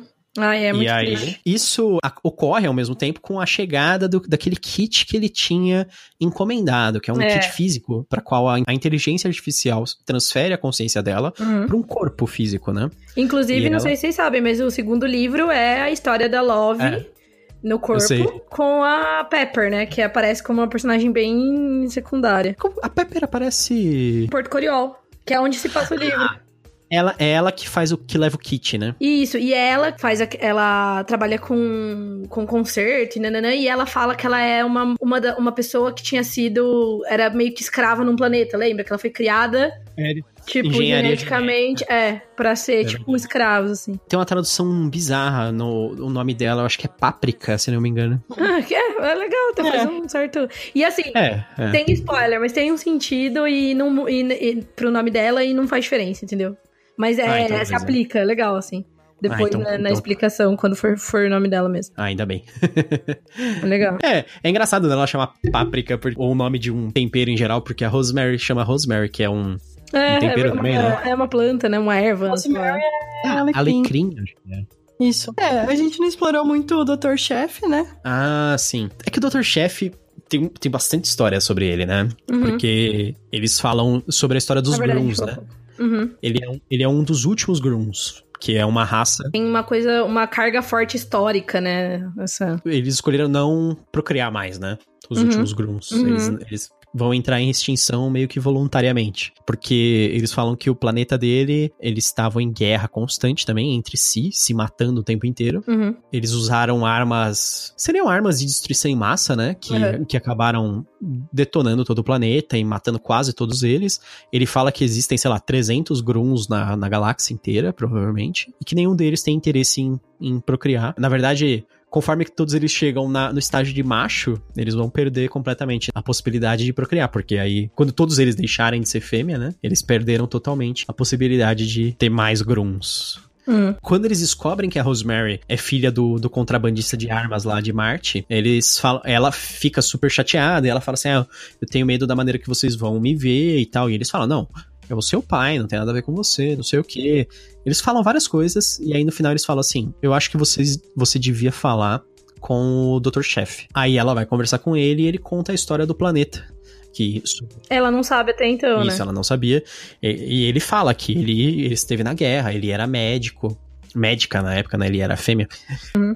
É verdade. E ele viu as filhas dele irem pra luta, né? Uhum. Inclusive, ele tratou de uma delas e ela morreu nas mãos dele. Ah, é verdade. Tem todas essas histórias. E ele fala sobre como as pessoas têm que esquecer o que aconteceu, ou tentar se desligar das coisas ruins. E, tipo, da Uhum. mesma maneira que ela tem que se desligar do que o pai dela fez, que não tem a ver com Uhum. ela. Tipo, ela pode ter se beneficiado, mas não voluntariamente. Não foi, tipo, porque a comida dela foi comprada com dinheiro sujo que ela faz parte daquilo, né? Que ela é uma Uhum. cúmplice que o pai Uhum. dela fez, né? Aquilo tudo foi uma coisa involuntária pra ela. Ela, Uhum. ela era filha e não, não tinha como. E Da mesma maneira que o, o, o Dr. Chef, ele fala, tipo, ele tava tentando fazer o melhor possível na guerra, sendo médico, mas ele ainda tava fazendo parte da guerra. E no final ele acha que as coisas que eles fizeram foram horríveis e, e ele concordou junto com todos os outros Gruns a não procriar mais. E eles iam Uhum. entrar em extinção. Inclusive porque eh, no começo ele fala que ele achava que ele tava do lado, aspas, certo, porque da guerra, né? Uhum. Porque o outro lado usava essas armas que era. É, eram umas armas que, tipo, dilaceravam o corpo das pessoas, era super cruel. E aí ele descobre que, tipo, meio que eles que tinham criado aquela arma. É um negócio mega, Isso. tipo, bizarro, assim, mas é aquele negócio de você lutar por um lado sem saber as maldades que esse lado também faz e tal. É, é meio que isso. É, ele, ele meio que fala assim, no final das contas, aquilo. Todos eles estavam errados, né? Na, na guerra Uhum. dos Gruns. E por, É, isso, por isso que eles acabaram. Ele falou assim: por mais que você tente saber de tudo, você não tá sabendo de tudo, né? Que tá acontecendo. Eu acho que era isso que ele queria dizer pra ela, né? Que ele fala assim: ah, que no- a gente achava que tava lutando pelo lado certo, mas a gente tinha criado aquelas armas horríveis. Da mesma maneira que você achava que tava vivendo sua vida e seu pai era um cara que. Que trabalhava com combustível, né? Que vendia combustível, mas ele não vendia combustível, ele vendia arma. Pra- Uhum. Ele vendia arma pros. Exato. Essa é a parte curiosa, né? Ele vendia arma pro, pra guerra É. civil dos Toremes. Uhum. Ele vendia umas armas de alteração genética, né? Uma coisa horrível lá. É, um negócio bem. É. Tipo, crimes de guerra, inclusive. então. O Dr. Chef, ele é um que. Ele tem duas funções na nave, né? Ele, além É. de ser o médico da nave, ele também é o cozinheiro. Sim, ah, é maravilhoso essa parte. de Isso, e a comidas, parte né? culinária em geral vem dele, igual eles comem baratas, né? É, baratões. Então tem bastante culinária diferente. É, pensando, ah, o que, que seria interessante pra comer numa nave, né? Que tem que sobreviver bastante tempo ou, ou Hum. durar bastante tempo. E tem o Ohan, que não pode É. comer tudo, né? É, eles falam que eles comem os insetos porque eles são a única forma de ter coisa fresca. Porque eles são fáceis de procriar, né? Tipo, proteínas. Ter a proteína fresca. Esse caso das baratas aí. Até aí a gente come lagosta e camarão, que são praticamente umas baratas do mar, né? é, assim, na verdade, ele até acho que faz essa associação, que é tipo, a, a própria Rosemary, ela faz essa associação, porque ela, como ela é de uma família rica, né, lá de Marte, ela comia coisas naturais, Sim. né? E, tipo, em, a maioria das pessoas já não come mais, é tudo sintético. E acho que ela até fala que é parecido, né? Tipo, com lagosta, alguma coisa É, assim. ent- é, então, então, é tipo um fruto do mar, é aquilo, aquela, mas eram umas baratas do deserto, né, eles falam, essas baratas bizarras aí. É, é. Tem, não só as baratas, né, eles falam, ele fala um monte, uma série de outras coisas, como seriam vegetais, como seriam, nossa, uma porrada de coisa, é uma coisa que eu acho legal, eu gosto Uhum. pra caramba de culinária, na- de verdade, não só nos livros, e por isso Uhum. quando eu vejo isso numa história, eu acho legal, e eu acho que adiciona muito a construção de mundo, porque comida, em geral, é uma coisa fundamental pra todo mundo, né, então... É, é uma Uhum. coisa que faz parte da nossa vida. Então, tipo, qu- quando tem uma história que não fala em nenhum momento sobre comida, eu fico pensando, pô, esse pessoal não come nada. Dá pra se desafiar. É, e não só isso, né? E comer é cultural, é político, Sim. é social, é, é tudo, né? Exatamente. Né? Não, é, é, legal, porque, uh, por exemplo, a gente tá falando das baratas. É, tem uma história por trás delas até. Eles falam que quando os exodonianos, que eram os humanos que vieram nas naves do Êxodo, chegaram na, num planeta lá, acho que é dos Aeluonianos, que esse planeta tinha umas partes desérticas que eram repletos dessas baratas. E para os aeluanianos, uhum. elas eram tipo uma praga só, que nem barata de verdade pra gente, assim. Eles não eram comida, era tipo uhum. uma coisa para Os humanos capturaram alguma dessas baratas, mataram elas, comeram, descobriram que era que nem lagosta, e aí eles começaram a pegar elas para criar. Uhum. E acabou virando uma coisa que se espalhou pelo universo. Então, tipo, e, e, elas e nasceu da necessidade humana, digamos assim, porque eles chegaram lá, tipo, morrendo de fome e tinha essa, esse planeta cheio Sim. dessas pragas, né? E na verdade foi assim que começaram a comer Sim. lagostas, de verdade.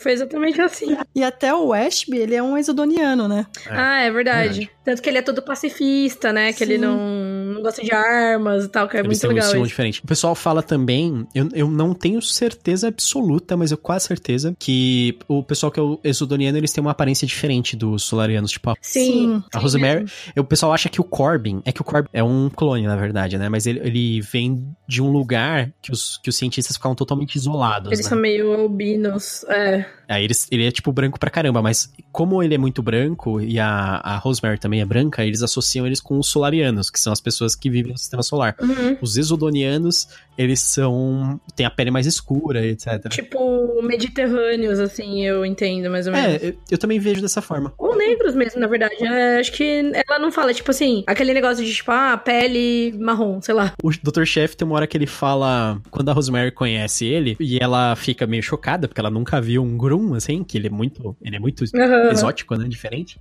Eles são muito é. raros também. E ele é. fala assim, ah, ele fala assim, ah, você tá. Ele fica se divertindo, assim, rindo dela, com a, a, reação dela. E ele fala assim: ah, quando a gente conhece alguém tão diferente assim, toda a educação que a gente recebe para conversar com alienígenas cai por terra, né?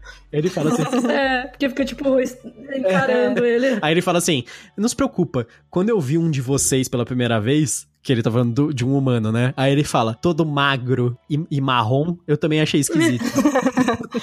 todo é, magro e marrom. É verdade. Porque ele é. Ele tem, tipo, a pele pálida também, né? Porque acho que os Gruns, o planeta deles é tipo um mar. Eles são meio que anfíbios. É um negócio estranho, né? É, é um e aí ele, é. ele fala assim. Do, como ele define os humanos como magro e marrom, porque os exodonianos, em geral, têm a pele escura. É, e o, o Ashby também, além de tudo, ele tem o trabalho, né, de de coordenar toda a equipe. Que no começo se mostra difícil alguns relacionamentos, como da C6 do Corbin, uhum. né? E tem alguns que é tranquilo, mas é mais a C6 e o Corbin que são complicados. Na verdade, o Corbin com todo mundo, né? Que é complicado. Na verdade, o Corbin é o Corbin já atrapalha. Eu é. acho que. É, tem isso, tem. É engraçado porque a gente vê o, o trabalho do, do Ashby, não só na, nessas relações, mas também, tipo, tem aquela parte que eles vão fazer compras em, em Porto Coriol e ele fala assim: ó, tá aqui. Uhum. O quanto vocês podem comprar, vocês têm que comprar o isso. Dinheiro. Ele, não é pra gastar mais, sabe? Tipo, se você só. É tipo o pai, né? Que daí... é. É, é bem isso. E aí vai a Kizzy, uhul! aí até o Rosemary fala: é, Ô Kizzy, não é pra você gastar com isso aí, não. não. A Kizzy é aquela criança que chega no parquinho, gasta tudo e depois não é. tem dinheiro pra comer, né? É não, é que, e, se não me engano, quando eles recebem o, o trabalho da CG, as, eles recebem um, um, uma linha, digamos, uma linha de crédito, assim. Que assim, ah, pra, isso aqui é, pra, isso aqui é pros é custos. Verdade, isso aqui é pra vocês pagarem, tipo, abastecer comida, essas coisas, pra você chegarem até lá, né? Aí eles, eles uhum. podem comprar, tipo, acho que é, tipo, peça que eles precisam trocar tal, também, tudo na, nos custos da CG. Mas aí ela chega lá, ela quer, tipo, comprar sabonetes, né?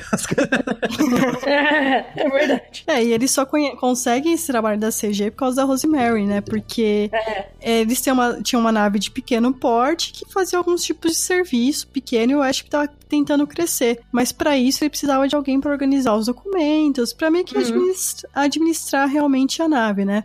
E por isso que ele contrata a Rosemary, que ela, na verdade, nunca trabalhou, mas ela fez, estudou isso, né? Então, uhum porque ela é contratada. É, eu acho engraçado várias vezes que ele conversa com algum oficial. Tem isso que eles falam assim: não, a gente ficou muito, muito satisfeito, você finalmente contratou um guarda-livros, É. Não, e acho que, se eu não me engano, até. Eu não lembro agora se só por ela já existir eles ficam mais assim, ou se é tipo um requisito. Acho que é meio que um requisito. É um requisito. Sim. Né? Tipo um sistema de gestão, assim, que precisa ter uma pessoa. Daí eles, ah, tá bom. Aí eles vão lá e contratam é, é tipo aquela certificação, sabe? ISO 27 é, isso, isso. é tipo isso. Eles agora têm a certificação para isso pra esse tipo de serviço. É. Pra falar que eu não fiz nenhuma crítica ao livro, eu vou fazer uma crítica. Eu até comentei com a Thaís isso, e aí eu vou falar agora pra Jena também, vamos ver se ela concorda comigo. Eu uhum. acho que às uhum. vezes a Beck Chambers, ela tem uma visão dos humanos em geral como norte-americanos. É, dentro dos humanos faltou uma certa Isso, diversidade, é. né? Assim, ela tem, uma é, diversidade é. de cor e essas coisas, mas o comportamento deles eu sempre vejo como uma, é. um comportamento de norte-americano. Tanto que assim, que nem quando você falou do negócio. Sim, sim, quando, sim. quando, você falou da, da, que os andriscanos serem latinos, na minha cabeça tocou o sino de novo. Eu falei, é, é mesmo. É verdade. É, se tivesse, tipo, uns brasileiros tá lá, talvez a galera ia adorar os andriscanos, assim. Pode é. relar mesmo, a gente gosta. Carioca, carioca é dando beijo nos dois, nas duas bochechas na andriscana. É, então. É, exato. É Não, é verdade, é verdade. Isso tem, é verdade, assim. Faz sentido porque é a vivência Sim. dela mas é, você tem razão, é verdade, é verdade. Eu não tinha, assim, eu pensando em retrospecto, percebi também, mas não tinha Sim. pensado nisso. Mas assim, é uma, uma, coisinha besta, assim. Mas é uma. É, um detalhezinho. É. é. um detalhe que tem em todos os livros, né? Sim. É difícil. É, americano é, é, sempre isso. Tanto que a gente fala assim, ah, é bem livro para americano mesmo, né? é. Mas esse ela tentou incluir, eu acho que mais nas outras raças, as outras culturas. Outras características, é, é verdade.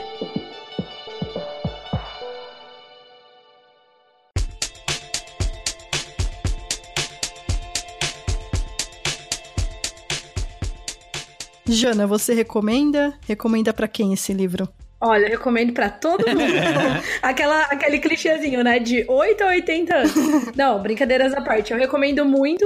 Eu acho que, assim, é legal desse livro porque eu acho que tantas pessoas que já gostam de ficção científica, space opera, que seja, vão curtir com certeza. Como também acho que pessoas que não estão totalmente acostumadas ou introduzidas ao gênero, mas que de repente curtem fantasia, ou até livro realista mesmo, eu acho que é uma leitura que, tipo, se a pessoa for desarmada, sabe? Por exemplo, uma pessoa que não curte ficção científica, não curte ficção especulativa como um todo, vamos dizer. Se a pessoa for desarmada, ela vai, ela vai curtir o livro. Porque eu acho que os conflitos, eles tem, tendem pouco pra ficção é, científica, apesar de estarmos falando de buracos de minhoca e tudo mais, e mais para esses relacionamentos humanos, assim. Então, eu acho que não, assim, não consigo ver por que não indicar esse livro para quem curte essas discussões de ética, de é, antropologia em geral, assim, sabe? Thaís, você recomenda esse livro e para quem você recomenda? Eu recomendo, recomendo, igual a Jano, eu acho que é um livro para todos. Não vou falar assim, ah, pra de 8 a 80 anos, mas eu acho que você tem os seus 15, 16 anos, já é um livro muito legal. Se você não conhece ficção científica, é um ótimo livro introdutório para ficção científica também. Uhum. E como a Jana falou, realmente, é, se você gosta de livros sobre pessoas, esse é um livro ótimo, uhum. sobre personagens. E lógico, tem a história, tem, mas ele gira em torno dessas pessoas. É um livro de uma, de uma é. leitura muito, muito fácil, mas que vai te fazer refletir depois. Então, eu indico para quem gosta desse tipo de livro. E você, Gustavo, você indica e para quem você indica esse livro? Eu indico, com certeza. Das dos últimos livros de ficção científica que eu li, acho que foi o mais legal. Eu acho que ele é um, um, um livro que representa uma nova geração também de, do estilo vocês já falaram, né? Eu vou repetir de novo. Ele é um excelente livro sobre relações. E hum. a, a, parte que eu amo no livro é o world building. E eu acho para quem gosta de world building, para quem gosta, por exemplo, você aí que gosta de livro de fantasia, você fala assim, putz, eu adoro livro de fantasia, eu adoro quando tem cultura diferente, eu adoro terras diferentes, raças diferentes, eu gosto disso, daquilo. Cara, leia Longa Viagem Pequeno Planeta Hostil, que ele é uhum, uhum. excelente nesse ponto. Eu adorei. É, eu sou eu sou rato de RPG. Eu, eu fico imaginando assim, seria excelente jogar um RPG no mundo do, do Longa Sim. Viagem. Sim. Nossa, eu acho que seria bem legal, assim, tipo, ter as raças, ter as, a, a viagem, os planetas diferentes, a, a, as coisas, tudo, tudo, tudo, assim. É, eu achei que dá vida mesmo ao livro, assim, e a história. E uhum. dá vida ao livro, e eu acho que esse world building dá peso à história. Tipo, a história, ela se torna uma coisa mais palpável, assim, mais real. Você fica mais uhum. envolvido com ela. Então, o livro é bem legal. Eu gostei pra caramba, eu fiquei emocionado com o livro, eu não cheguei a chorar, porque não tem cachorro morrendo, eu só choro quando tem cachorro morrendo qualquer livro. Mas teve uma, uma inteligência artificial. É, eu fiquei, fiquei triste. Fiquei, meu, meu, fiquei com os olhos marejados. Mas eu acho que vale a pena pra caramba ler o livro. Eu recomendo para todo mundo também, mas especialmente se você gosta de world building, com certeza eu acho que você tem que ler esse livro. Que eu acho que, não, em matéria de world building de ficção Sim. científica, é um dos melhores. Atualmente, acho que é o melhor que eu conheço. Mas, não, é, sei lá, vai, Duna também é fantástico de world building, ou, uhum. alguns outros livros. Mas eu acho com certeza, top 3 ali de, de world building de ficção científica. Eu acho que uma adaptação pra série ia ser muito legal. Nossa, pelo amor de Deus, aí ia enlouquecer. Aliás, eles demoraram pra. Porque é uma coisa muito. Tipo assim, eu queria o tempo todo enxergar, sabe, as raças. Sim, sim. E ver as coisas acontecendo e os lugares e tal. Então, eu acho que assim. É, eu entendo que, ao mesmo tempo, é uma coisa que, putz, vai precisar de ser uma super produção pra ser legal, Sim. mas, cara, então, seria é, sensacional. O você falou, vai ser uma super produção. Tam, também, mas eu acho que ainda seria uma série barata, porque a maior parte dela se passaria dentro Sim. da nave. Você só precisaria das. Sim, é verdade. E dá para fazer. Dá pra fazer aqueles efeitos que eles falam, como é que é o nome? Que não é digital, que é efeito prático. É, prático, mesmo. bonecos e tal. É. Porque são sempre meio que os mesmos personagens. E dá pra. Cê, beleza, você pode acompanhar a história do livro, mas dá pra inventar outras coisas é. ali e tal. Sim, Ia ser bem legal. Eu acho que ficaria bem legal. Eu acho que visualmente seria eh, tra se traduziria bem, assim, porque tem, tem muita coisa. Eu acho que é o livro em si, a narrativa é uma narrativa visual. Como a Jana falou assim que ela ficava pensando o tempo todo no, nos personagens, né, tentando ver, né, dentro da cabeça. É, é, por culpa do livro. O livro te incita isso, né? Ele ele fica. Uhum. e não, e não só. Não, Fica descrevendo as coisas e fica tipo, ah, oh, quero ver. e ele não é excessivamente descritivo. Ele tá fazendo isso de uma maneira assim, super natural. Enquanto, ah, aí a gente, não sei o que, não sei o que.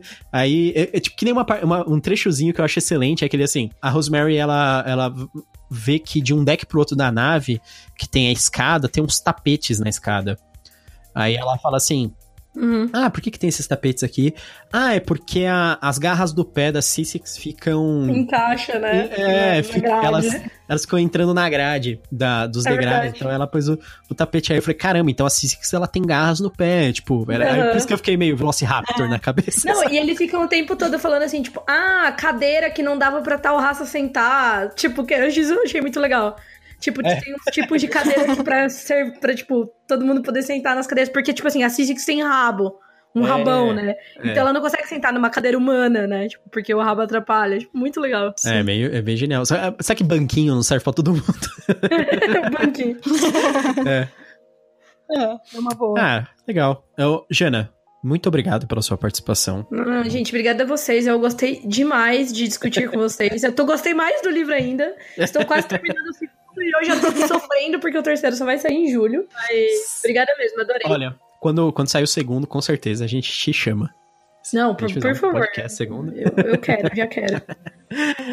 Mas é isso. Gente, muito obrigado vocês também que ouviram aí. Se gostou, se tem algum comentário pra fazer sobre o livro, sobre essas coisas, manda pra gente, faz comentário. É isso aí. Até a próxima. Tchau, tchau, gente. Tchau, tchau. E bem-vindo ao Canavial.